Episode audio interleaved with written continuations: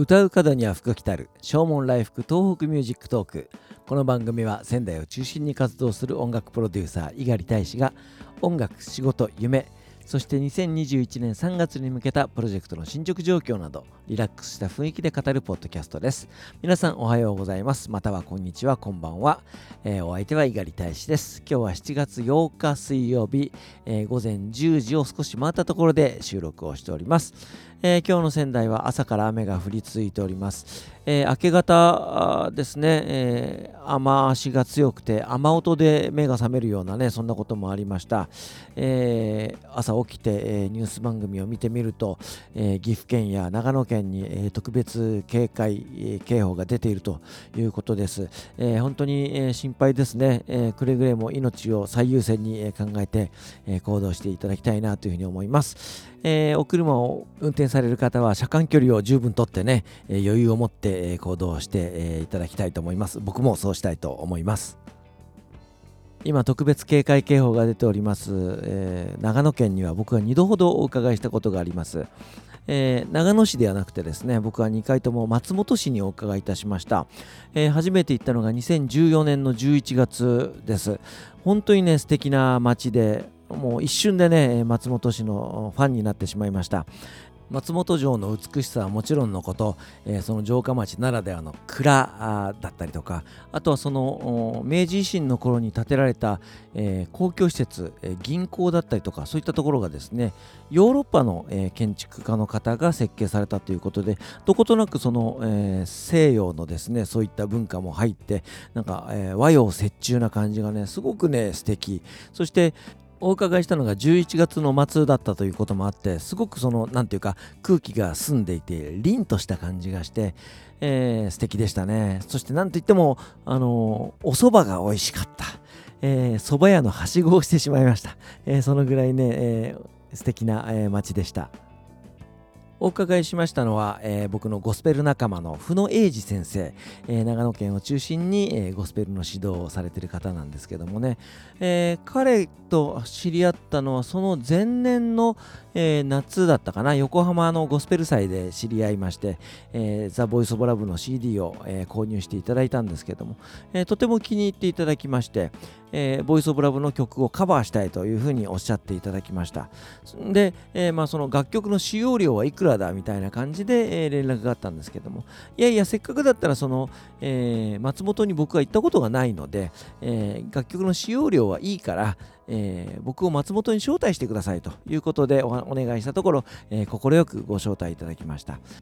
ということでそのグループのコンサートの、えー、まあ、ゲストとして招いていただきまして、えー、そして、えー、もう一人ビッグゲストがいらっしゃいました、えゴスペル界のビッグママこと亀渕由香先生ですね。えー、まあ、残念ながら、えー、3年前にお亡くなりになってしまいましたけども本当にだからそのご一緒させていただいてすごくね幸せな時間でした、えー、ですので亀渕先生と僕が、まあ、ゲスト扱いということなので、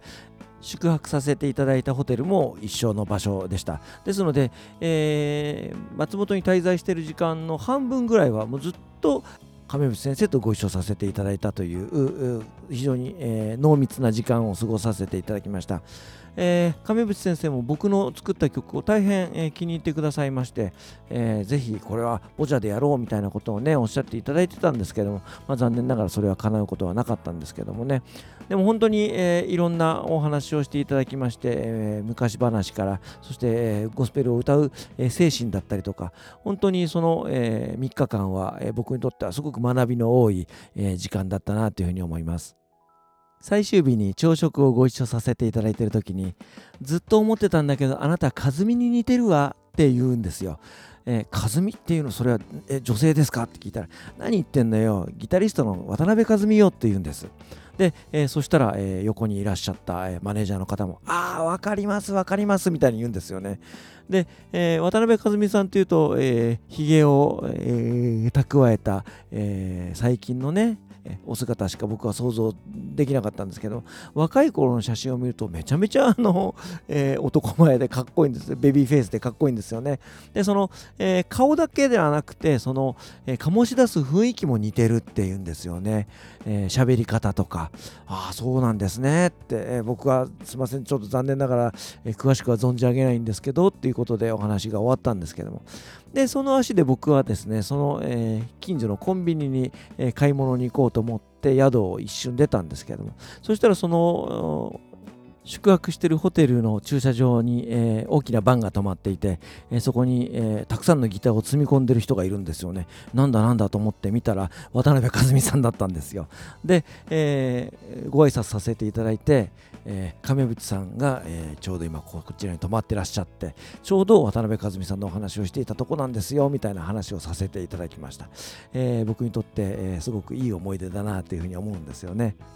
そしてその翌年には、えー、今度はザ・ボイス・オブ・ラブのメンバーを伴って、えー、再び松本を訪れることができました、えー、もちろん亀渕先生もご一緒です、えー、本当に、えー、貴重な機会をいただいてねありがたいなというふうに思います、えー、ゴスペルの奥深さそういったものを、えー、亀渕先生からね少しでも学ぶことができたのであればね、えー、本当に大変な貴重な、えー、チャンスを頂戴して本当にありがたいなというふうに思っております、えー、残念ながらその数年後に、え亡くなられてしまいましたけれどもね、え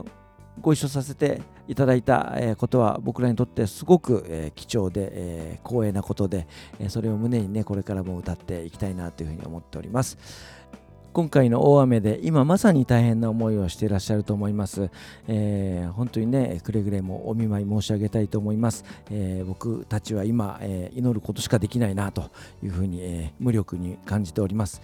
いつかまた、えー、松本、えー、お伺いしたいなというふうに思っております、えー、その時にね笑顔で会えますように、え今はただ、え頑張ってちょっと耐えていただきたいなというふうに思っています。お別れに1曲お送りしたいと思います、えー、松本のグループが、えー、カバーしてくれました、えー、この曲です、えー、ザ・ボイス・オブ・ラブであなたがいたからお相手は猪狩大使でした。それではまた明日。さようなら。